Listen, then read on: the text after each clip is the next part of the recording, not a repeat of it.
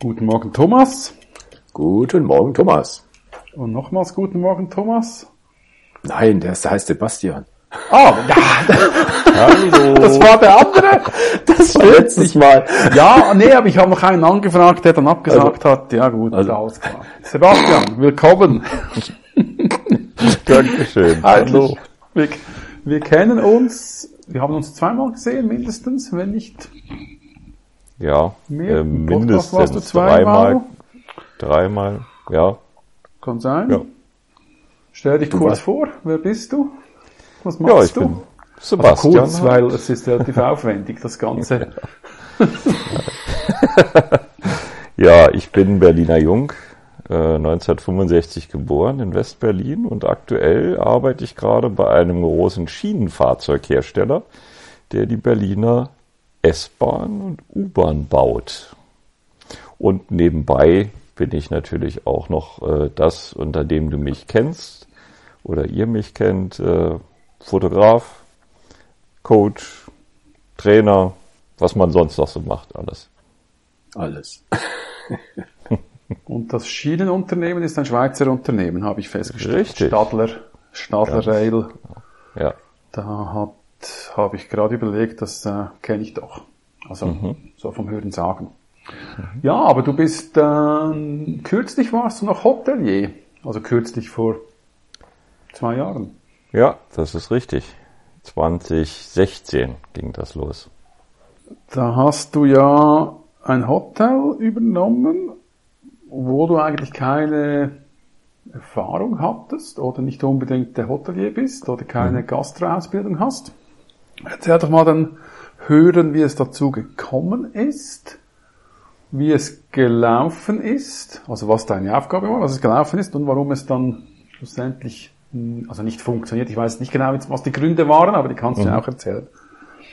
Ja, das war so, dass ich ähm, 2015 noch in einem großen Elektrounternehmen gearbeitet habe, General Electric.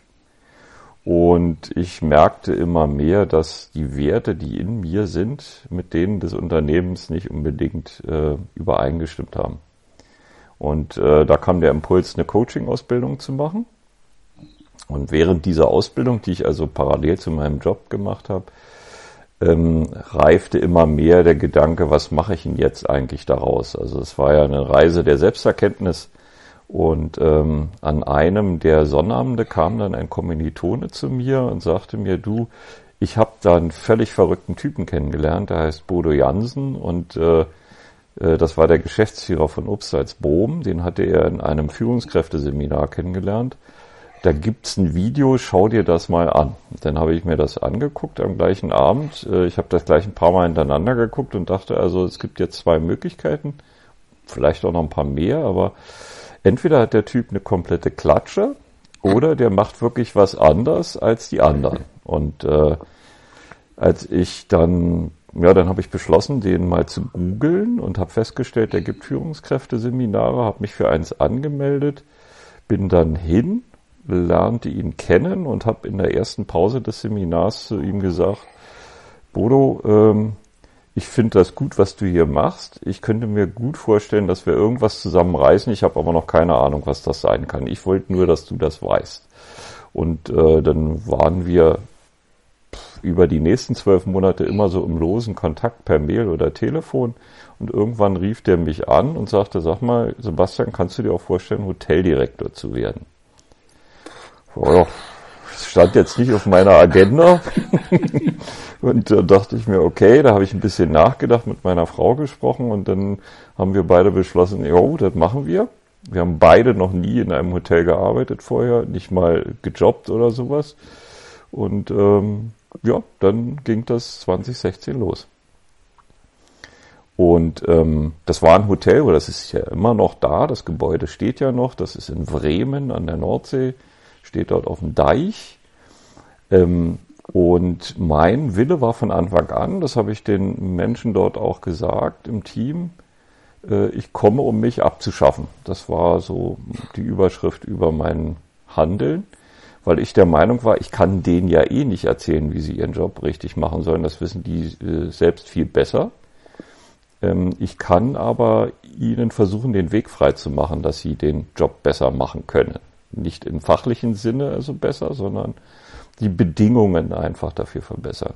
Das war mein Anspruch. Und das ist im Übrigen auch mein Verständnis von Führung, egal wo. Das äh, ist in vielen Firmen nicht so, weil da ist häufig der beste Fachmann die Führungskraft und das eine hat für mich mit dem anderen nichts zu tun. Ja, und ähm, so bin ich angetreten.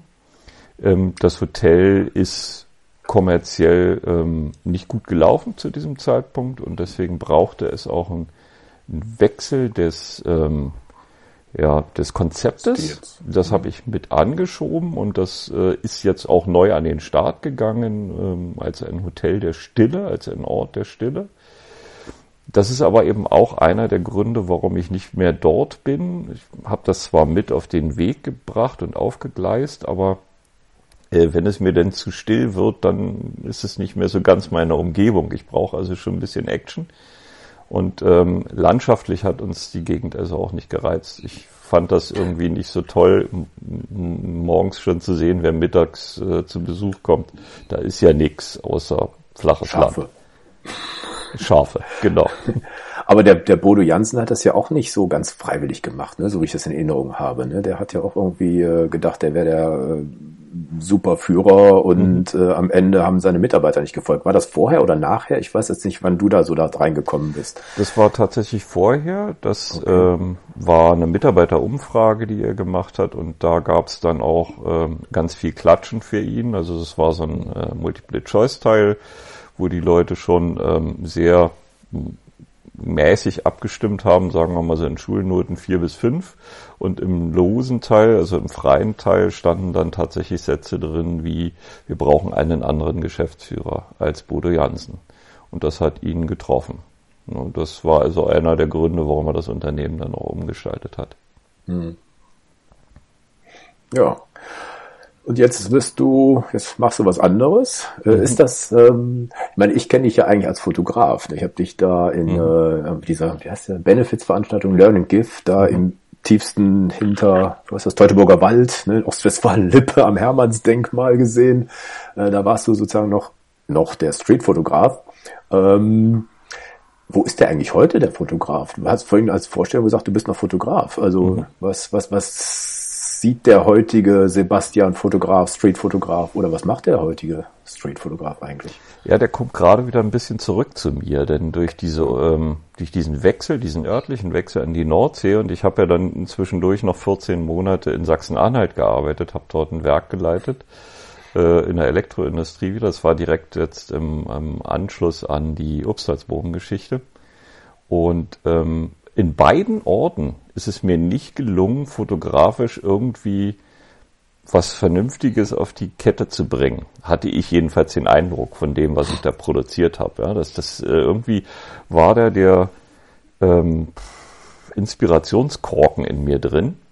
Und äh, tatsächlich, seit ich wieder zurück bin in Berlin, ist auch dieses ganze Street-Ding wieder da. Ich sehe also wieder Bilder, und äh, bin gerade mega am Probieren. Äh, ich filme und fotografiere parallel und habe so eine Idee im Kopf von einem Filmclip, der äh, mal so ein bisschen meine Liebe äh, zu dieser Stadt, die ja nicht ungetrübt ist. Das ist so eine Hassliebe mit Berlin. Ne? Das hat ja Wer auch das nicht. Äh, viele Ecken und Kanten, diese Stadt. Ja. Dreckige Ecken und Gestank und alles Mögliche. Und auf der anderen Seite so faszinierende Überraschungen ich will das versuchen in einem Clip zu bannen und äh, ich hoffe, das Ergebnis habe ich bald. Ich denke, ich nehme mir da ein bisschen Zeit für, weil ich viel Material brauche und dann geht's rund. Schauen wir mal. Ne? Also ist die Motivdichte in der Stadt halt wesentlich größer und einfacher was zu sehen, als wenn du da auf den Deich gehst, dann weißt du, jetzt kommt was und da kommt dann eine halbe Stunde nichts mehr. Ja, genau. Das Dafür hast du nicht so Probleme mit überfüllten Bildern auf dem Deich, was du in der Stadt stimmt. natürlich hast. Was, du hast mal eine Fotoserie gemacht, der einsame Mensch, wo du eigentlich so Einzelfiguren oder Personen im großen urbanen Umfeld gemacht hast und bist über diese zur Erkenntnis gekommen, ja, erzähl, doch mal kurz. Was hat das in dir bewirkt? Weil ich habe ähnlich fotografiert zeitweise und ich weiß nicht, ob das jetzt also ich mag halt mhm. die, die Einfachheit und die Einsamkeit in dem Sinn. Mhm. Aber für dich war es eine andere Erkenntnis, kann das sein? Ja, ich ähm, habe aus einer beruflichen Situation ähm, sehr angespannt mich gefühlt, ein bisschen verloren gefühlt und in dem Moment, wo das war, wo ich mich also so unter Druck gesetzt fühlte von dieser Situation, das nicht so richtig greifen konnte, fing ich tatsächlich an, Fotos zu machen von Menschen, die so in dieser architektonischen Umgebung alleine waren. Und ähm, ich habe das einfach erstmal gemacht, ohne jetzt zu hinterfragen, warum passiert denn das jetzt gerade. Ähm, und daraus sind Serien geworden. Also ich habe immer mehr diese Fotos gemacht, gerade an Plätzen, wo normalerweise irrsinnig viel los ist. Also was weiß ich, Berlin, Brandenburger Tor oder an der Siegessäule oder andere exponierte Plätze, wo sich normalerweise viele Menschen rumtreiben, habe ich Situationen gesehen, wo eben nur eine Person steht, sitzt, was auch immer tut. Und ähm, habe dann aus diesen Fotos, äh, kann ich mich gut dran erinnern, ähm, Muster gemacht. Ich habe die einfach gelegt in Reihen und dabei sind unglaublich viele Sachen entstanden. Ich habe dann in Wiesbaden mich beworben bei einer Binale und bin da ausgewählt worden als einer der Fotografen. Das war so, sagen wir mal, auch der, der fotografische Durchbruch. Und erst zu dieser Zeit, wo ich viele Fotos hatte, ist mir klar geworden, habe ich mir das so erklärt, das ist ja immer, rückwärts ist es ja immer ein bisschen einfacher, als wenn du da gerade drin steckst in der Situation. Ähm, ich habe mich immer selber fotografiert ich habe mich fotografiert als jemand, der irgendwo allein ist, aber auch nicht einsam ist. Äh, also allein und einsam sind ja äh, doch zwei völlig verschiedene Paar Schuhe. Ähm, zweifellos sind alle diese Menschen auf den Fotos alleine. Ob von denen auch welche einsam sind, das ist eine Geschichte, die können sie eben nur selbst für sich äh, beantworten. Äh, und das fand ich eben irgendwie so genial. Das hat mich so angefixt, dass ich als Betrachter immer die Überlegung haben darf, ist das jetzt jemand, der einsam ist oder ist er das nicht? Und welche Geschichte hat dieser Mensch denn? Und warum steht er denn jetzt da gerade oder sitzt da gerade? Und das fand ich irgendwie toll. Das ging dann tatsächlich zehn Jahre lang. Ich habe zehn Jahre an diesem Projekt gearbeitet und immer wieder, egal wo ich war, diese Menschen gesehen und äh, diese Situation erwartet und mich teilweise auch auf die Lauer gelegt, manchmal mehrere Tage, um äh, so ein Foto zu machen. Es gibt also tatsächlich nicht ein einziges Foto aus dieser Serie, das gestellt ist, sondern das sind immer Menschen, die ich nie kannte. Ähm, und äh, ich verschwand, bevor die erfahren haben, dass ich sie fotografiert habe.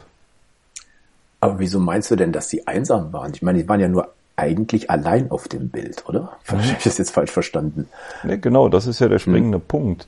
Hm. Ich glaube, du kannst vielen Menschen, die dir im täglichen Leben begegnen, nicht ein ansehen, ob sie einsam sind oder nicht. Und manchmal wirken hm. die auch sehr aufgeräumt, aufgeweckt, äh, sind äh, in vielen Doings unterwegs, aber ganz für sich genommen in ihnen drin herrscht eine Einsamkeit. Das kann sein, das muss nicht sein, aber ich habe einige Menschen kennengelernt, bei denen das tatsächlich so ist. Und deswegen habe ich mir immer, wenn ich den Fotoapparat dabei hatte, die Frage auch gestellt, habe ich jetzt da gerade jemanden aufgenommen, der nicht einsam ist oder jemanden, der einsam ist? Ich konnte die Frage nie beantworten, aber das, mhm. diese Frage finde ich halt so spannend. Ne? Und wenn du heute was siehst, was ist da das Motiv? Also was begegnet dir heute, nachdem du jetzt ja wahrscheinlich dich auch verändert hast? Ähm, nein, ich gehe noch fleißig arbeiten. ähm, es ist tatsächlich diese, diese Hassliebe zu der Stadt, die mich im Moment total bewegt. Das heißt, ich versuche, das, was in mir drin ist, fotografisch und filmisch zu beschreiben. Das merke ich. Also indem ich Menschen sehe, die dafür stehen, für das, was ich empfinde, als Hass oder als Liebe, die versuche ich abzulichten ähm, und in meinem Kopf ist dann so ein, so ein Streifen, der sehr dynamisch ist, also ein, ein, Film, der sehr dynamisch ist, der Bilder sehr schnell wechselnd zeigt.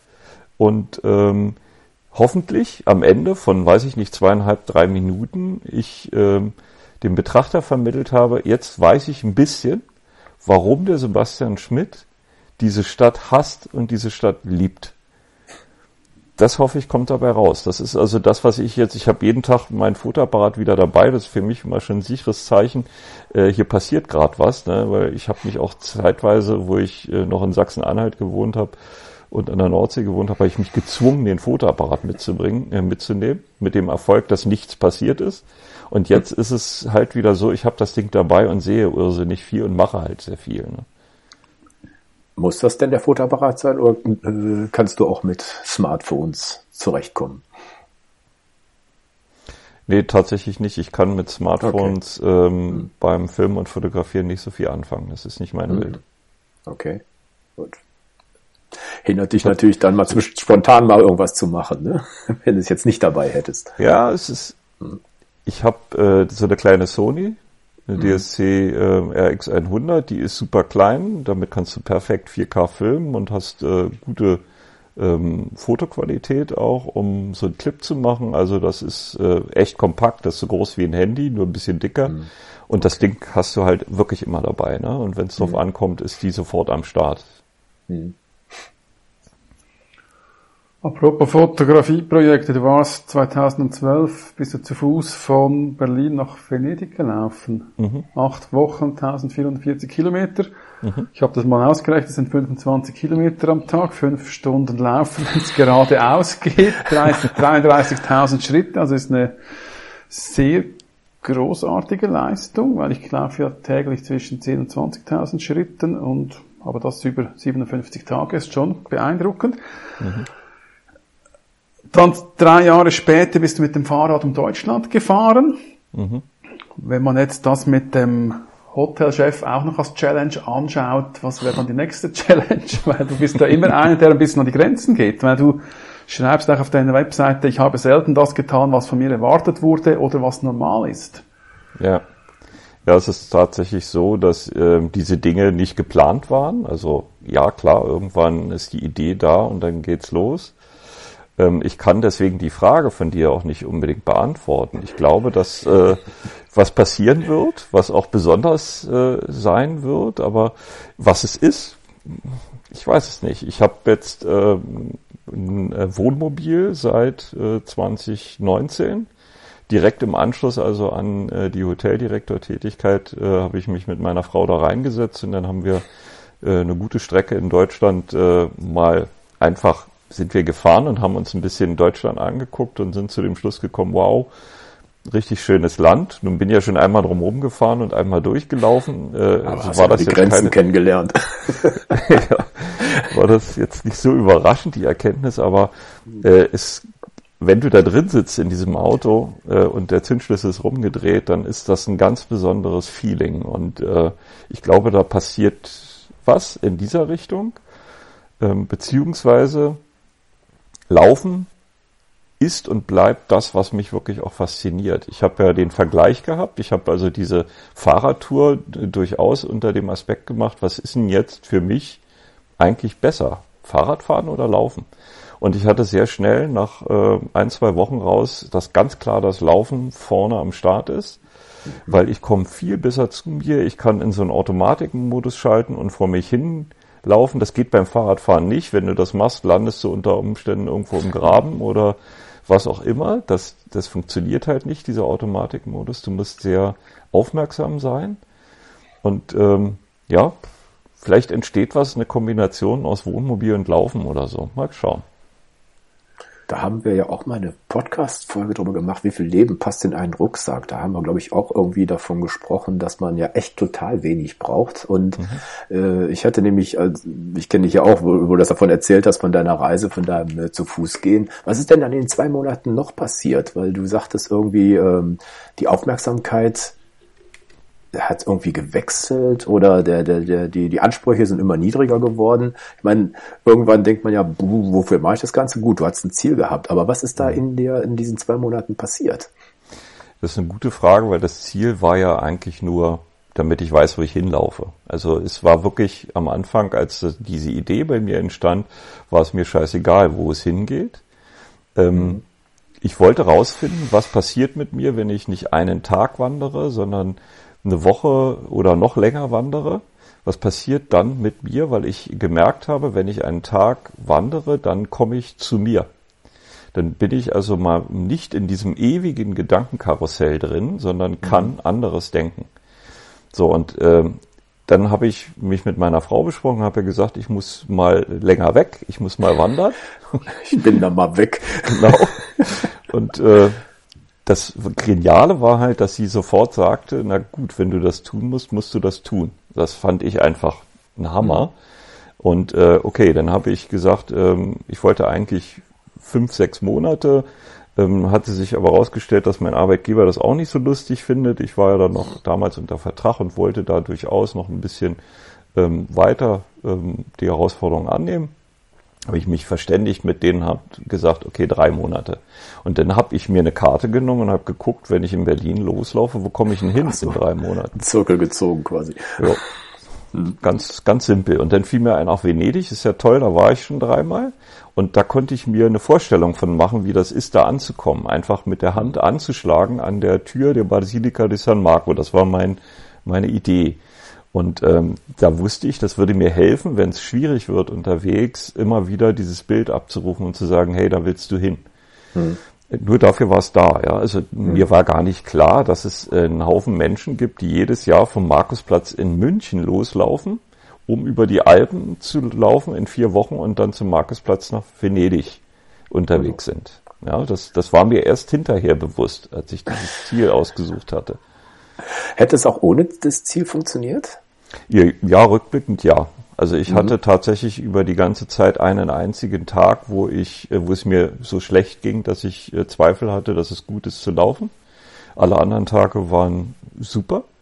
Mhm. Und was eben, was du ja fragtest, was ist noch passiert, äh, es ist einfach so, ich glaube nach ungefähr zwei Wochen hat es mich so angekotzt, immer wieder den gleichen Scheiß zu denken, den ich immer wieder denke. Also was ist jetzt hier mit Arbeit, was ist mit, äh, was die Leute alle von dir erwarten und was willst du und hm, hm, hm. diesen ganzen Käse, den wälzt du ja rechts und links durch, weil du begegnest ja niemandem, du bist ja mhm.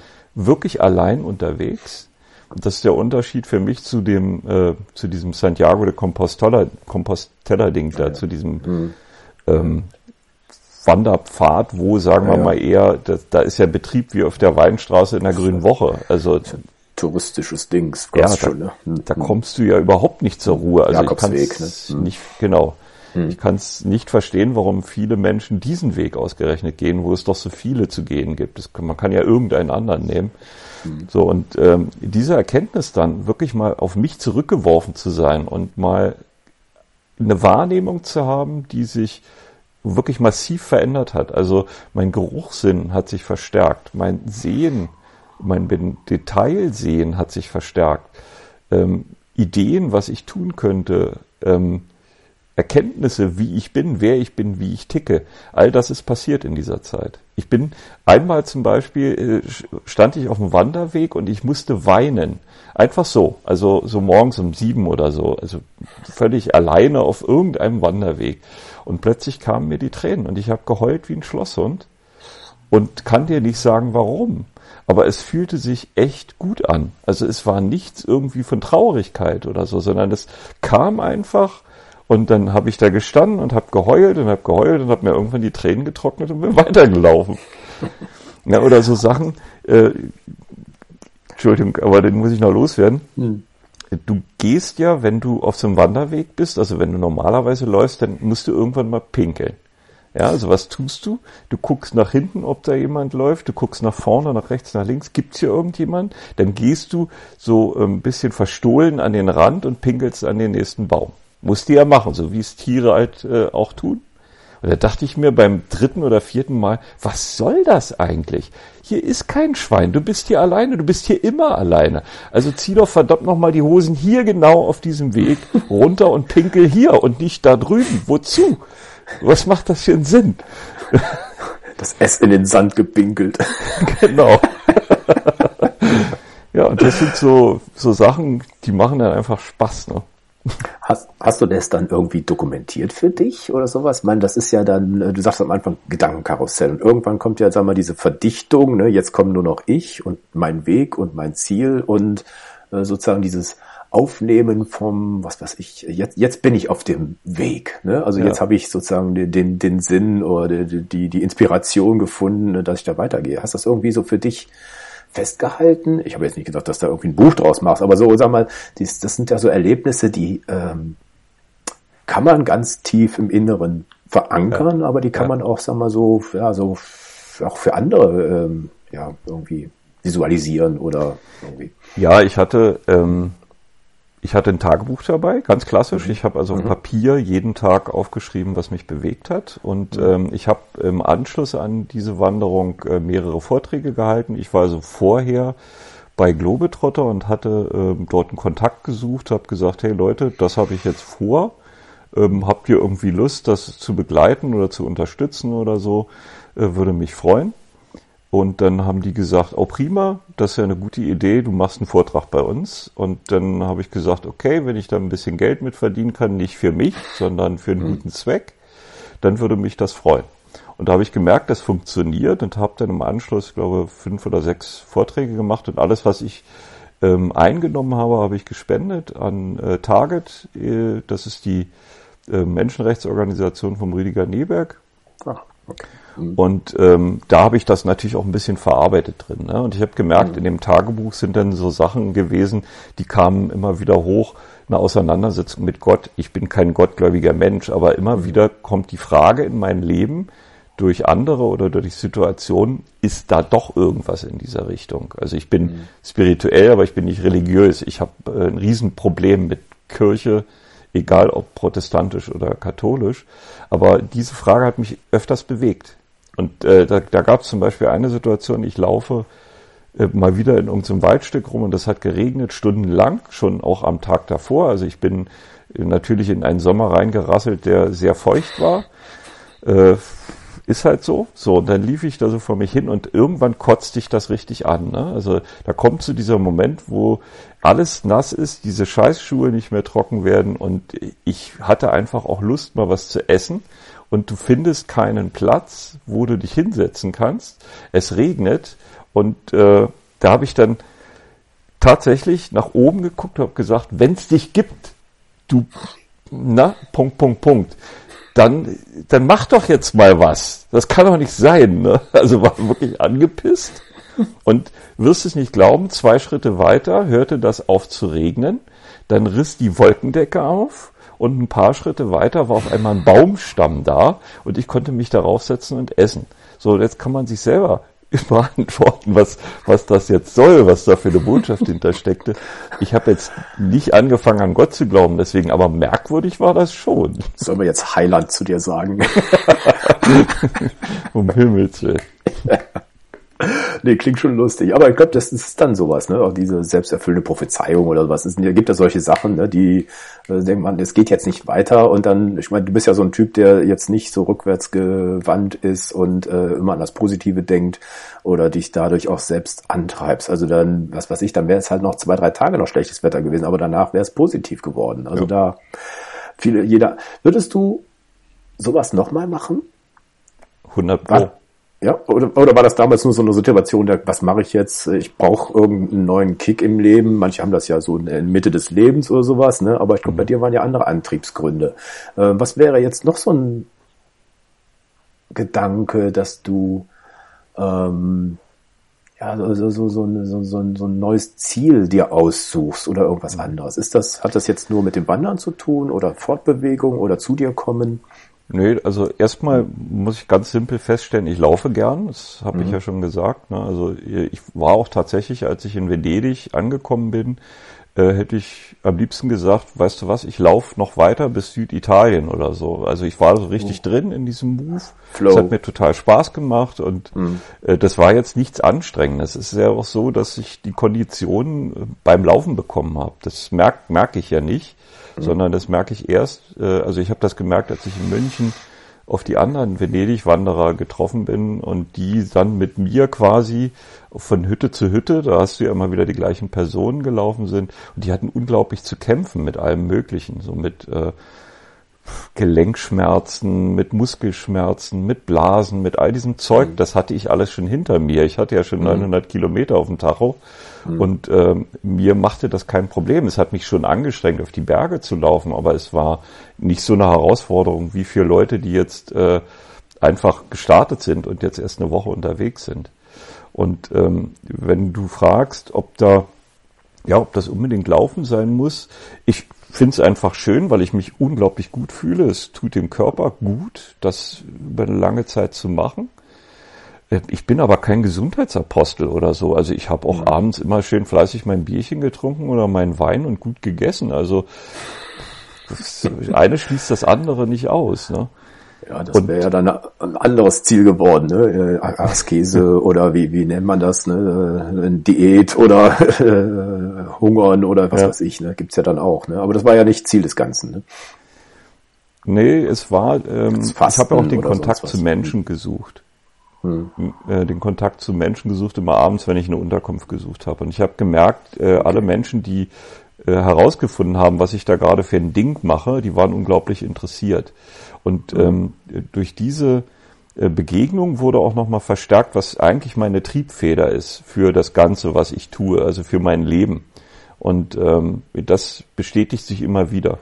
Die Triebfeder ist, dass es mich unglaublich befriedigt, für Menschen hilfreich zu sein. Also einfach da zu sein als jemand, der neuen Gedanken spendiert, der neue Tür öffnen kann oder der dabei hilft oder ein neues Fenster äh, öffnen kann oder jemanden bis zur nächsten Kreuzung begleitet. Also einfach hilfreich zu sein, weil ich gemerkt habe, dass mir ja auch wahnsinnig viele Menschen hilfreich gewesen sind durch Begegnungen, die ich mit denen hatte. Und äh, durch das Coachen und durch diese Wanderung und auch durch die Begegnungen, die ich auf der Radtour hatte, hat sich das immer wieder bestätigt, dass das ist, was mich unglaublich befriedigt. Also die, dann hinterher diese Dankbarkeit zu spüren, dass jemand sagt, ey, das war ein total, du hast damals diesen Satz gesagt und das war so cool, weil da ist dieses und jenes passiert oder du hast mir diesen Tipp gegeben und dann habe ich den kennengelernt und das war einfach äh, für mich ein Riesenschritt und das sind die Dinge, die ich einfach cool finde. Also dafür bin ich dann gerne unterwegs, sei es zu Fuß oder wie auch immer. Eine ganz andere Frage. Du hattest mal kurz, also etwa ein Jahr lang einen YouTube-Kanal, also den Kanal hast du immer noch, aber hattest ein zwei Minuten Leadership-Video-Serie gemacht. Warum hast du damit aufgehört? Ich fand das noch spannend, dass man in zwei Minuten Dinge erklärt und das regelmäßig und man nicht immer so 15 bis 20 Minuten aufwenden muss. Mhm. An was ist es gescheitert? es ist gar nicht gescheitert. Erstens wollte ich ausprobieren, wie ist das mit YouTube, mhm. wenn du das konstant machen musst. Ne? Also mal die technischen Herausforderungen meistern. Wie positionierst du das Ding? Äh, wie muss es aussehen, dass da auch Leute draufkommen? Das wollte ich unbedingt wissen und das kannst du eigentlich ja nur, wenn du es selber machst. Äh, wenn du es dir erzählen lässt, da kommt, kriegst du zwar einen Eindruck, aber das äh, macht keinen Sinn, das ist mir zu theoretisch. Dann war es aber die Corona-Zeit, in der das stattfand oder sagen wir mal die Vor-Corona-Zeit. Ich hatte also nach Obstalsboom eine Phase, wo ich gesagt habe, ich mache mich jetzt komplett selbstständig mit dem ganzen Thema Coaching, Training, Führungskräftetraining. Das war mein Thema und ähm, habe da viel in dieser Richtung auch agiert und hatte die ersten großen, wirklich großen Kunden dann aufgerissen. Und das lief gerade richtig an, als der erste Lockdown kam.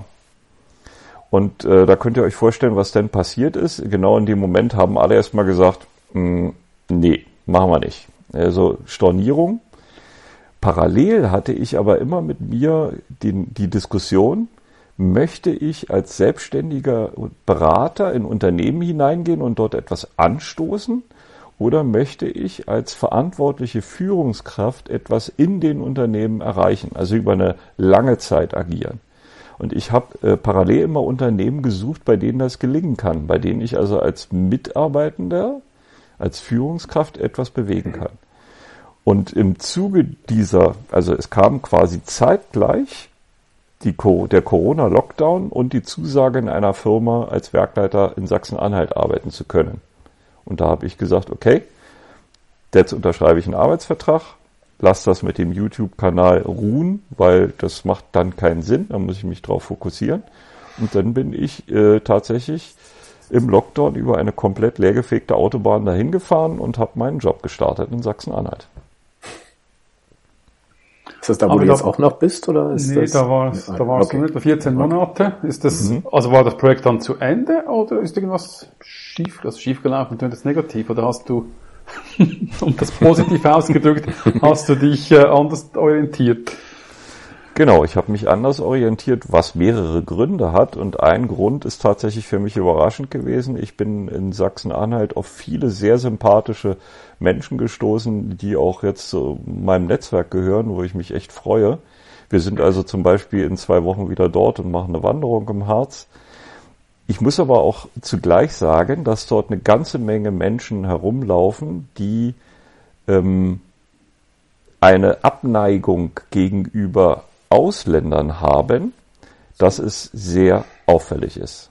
Und ähm, ich mich in Diskussionen wiedergefunden habe, die ich mir nicht ausgesucht habe und die ich auch nicht verstanden habe. Also es ist eine, eine ganz wirre Kombination aus ähm, einer Fremdenfeindlichkeit und ähm, einem, einer Zugewandtheit zu der, zur AfD, die ich nicht ertragen habe. Ich konnte sie nicht mehr ertragen.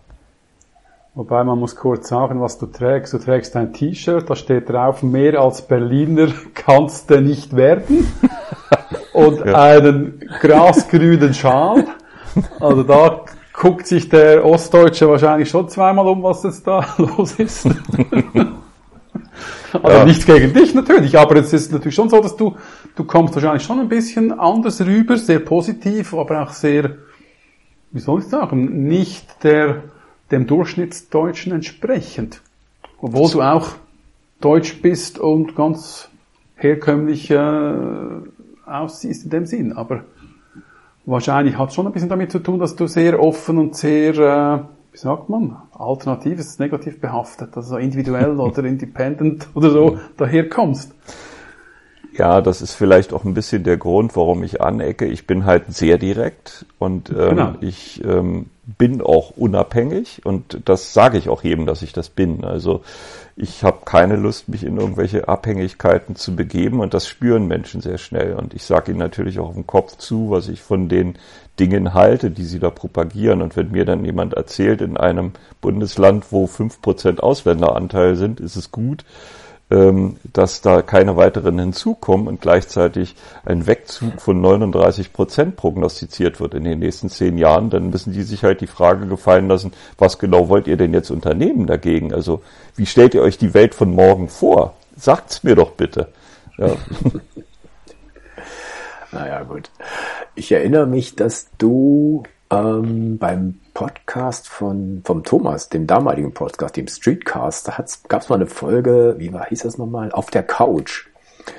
Das war Was meine letzte Folge, die ich alleine gemacht habe, bevor ich hm. aufgehört habe zu arbeiten. Ja. Was würdest du heute sagen zu uns oder zum Thomas? Also ich finde es natürlich schade, dass ich äh, wenig bis keine Fotos von Thomas mehr sehe. ich hoffe, da kommt wieder was, was ich, äh, oder vielleicht äh, habe ich mir nicht genügend Mühe gegeben, sie zu sehen oder zu finden. Das schneiden wir alles raus. Nee, es gibt, es gibt keine. Okay. Ja, das ist schade, weil ich glaube, dass äh, du einfach, wenn, aber ich kenne das ja eben selbst, ich habe mich ja auch erlebt in vielen oder eine lange Zeit, wo ich wenig kreativ war im, im, Sinne von Fotografie. Das ist etwas, was ich akzeptiert habe, was ich nicht unbedingt steuern kann, sondern das geschieht mit mir. Und äh, wenn es denn da ist, ist gut und wenn es nicht da ist, ist eben auch gut.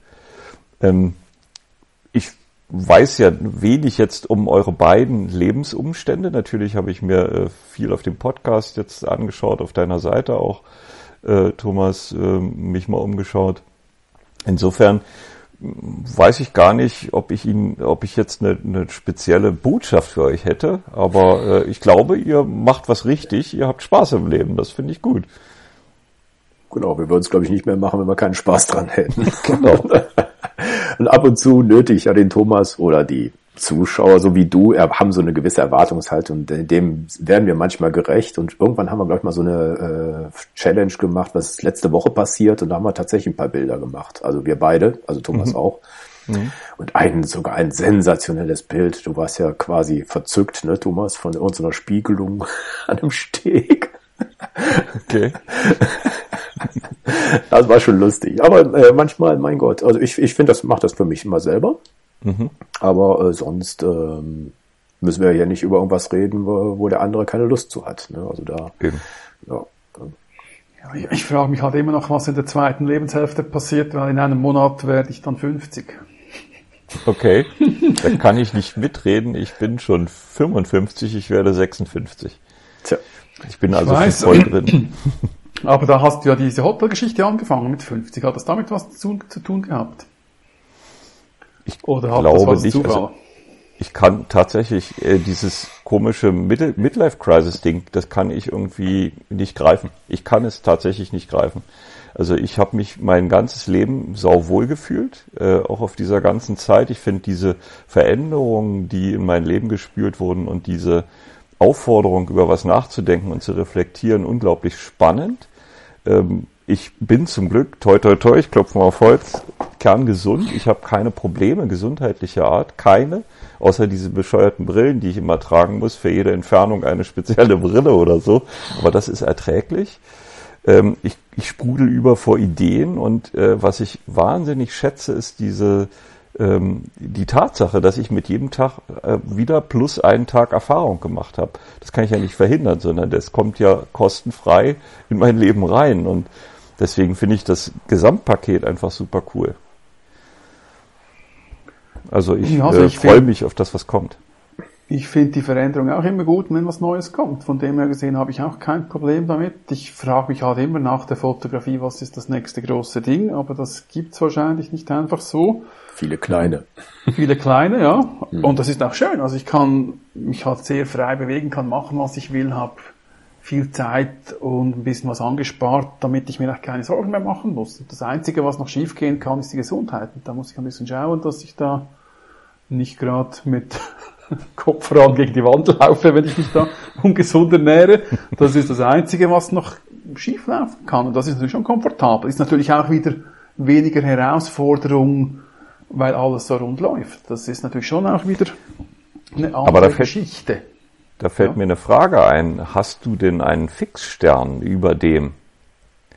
Es ist ja ähm, so, dass ich festgestellt habe, natürlich gibt es Ziele, die sind nah, die kann ich beschreiben in Zeit und äh, Ergebnis.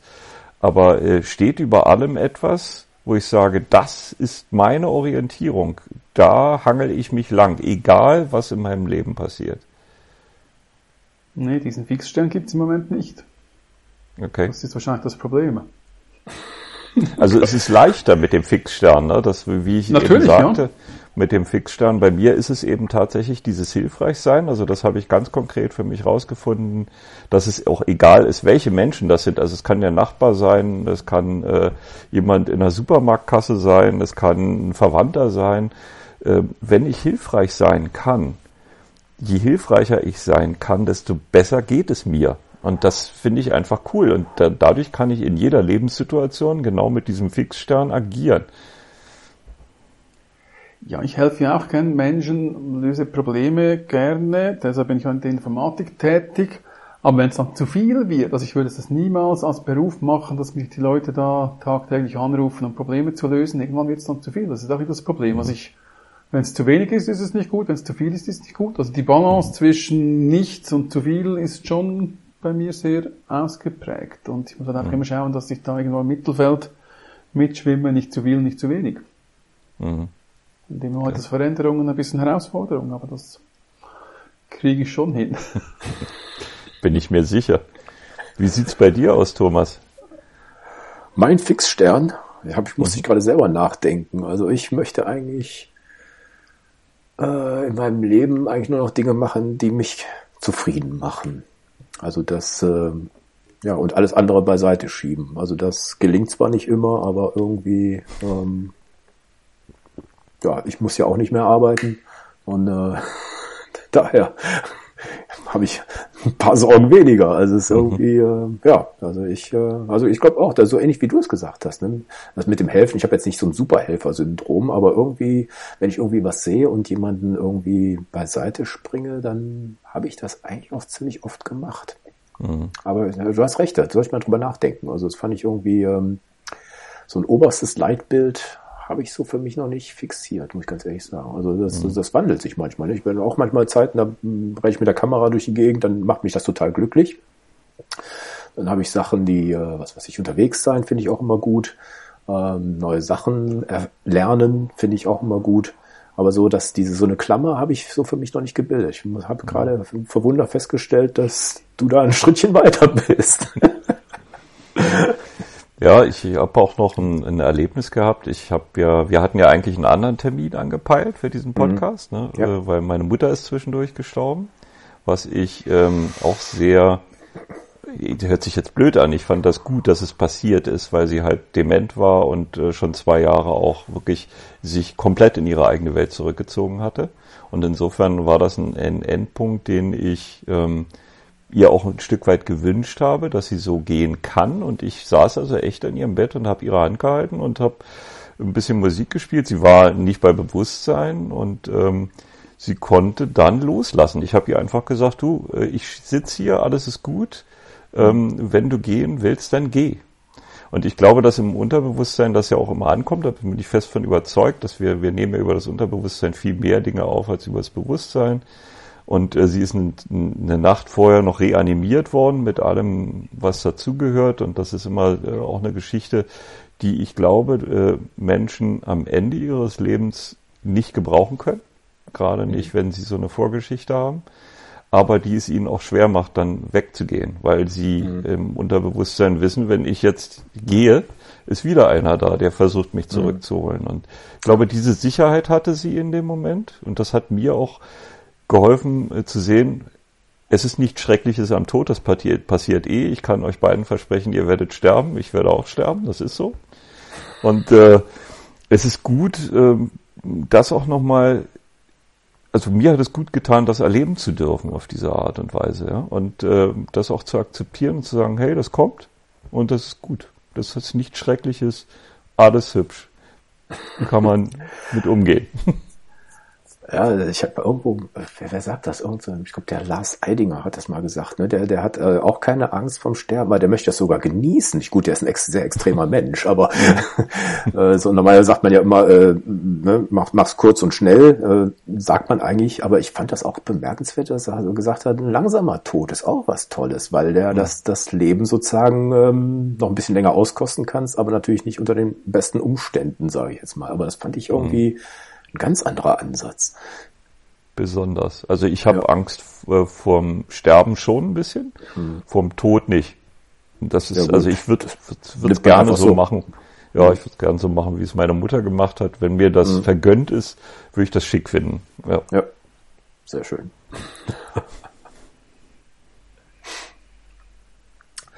Und jetzt bist du bei Stadler. Das ja, okay. Nein, nein. Genau. Äh, ich will jetzt nicht sagen, hast du schon weitere Pläne oder sowas, ne? Weil der, der Wandel war ja wirklich immer in, in mhm. deinem Leben drin. Und ähm, hast du denn da irgendwie eine Klausel, wie bei so einem Fußballtrainer, dass du sagen kannst, Mensch, jetzt mach ich mal hier drei Monate ganz was anderes oder sowas? Man ist ja auch irgendwie. Ähm, Leider nicht. Also ich hatte bei Upsatz Bohm den Vorzug, dass ich mir den Arbeitsvertrag selber geschrieben habe. Das fand ich eine sehr mhm. schöne Erfahrung. Mhm. Also damit konfrontiert zu sein, dass man selber diesen Vertrag inklusive des Gehaltes äh, aufschreibt, hat mich echt beschäftigt. Denn äh, normalerweise ist ja so ein Vertrag voller ähm, Misstrauen. Also wenn du dir einen Arbeitsvertrag, alles.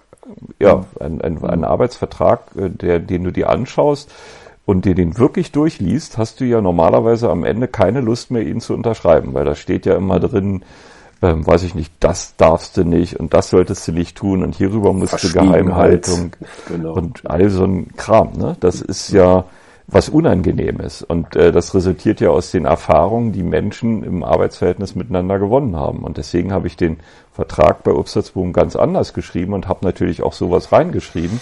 Ich habe auch eine Präambel gehabt und äh, die lautete, die Basis für diesen Vertrag ist gegenseitiges Vertrauen. Das war die Einleitung des Vertrages. Und äh, das fand ich viel besser. Also mir ging es dann gut damit, als ich den unterschrieben habe.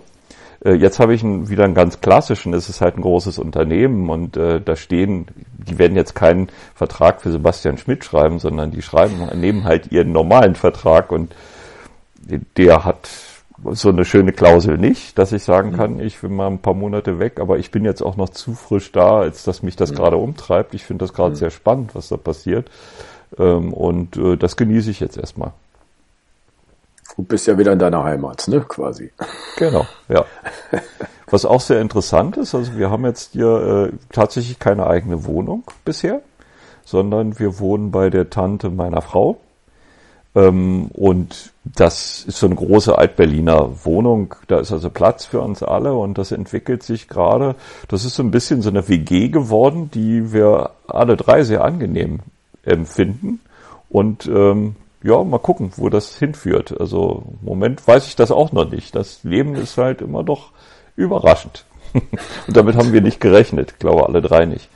Ja, ja aber genau aus solchen Situationen entstehen ja besondere Dinge, aus einer Not heraus oder aus einem Mangel oder so, dann plötzlich merkt man, dass das ja gar nicht so schlecht ist. Vielleicht wohnt ihr jetzt dann länger zu dritt dort. Könnte ja passieren. Ja. Ja.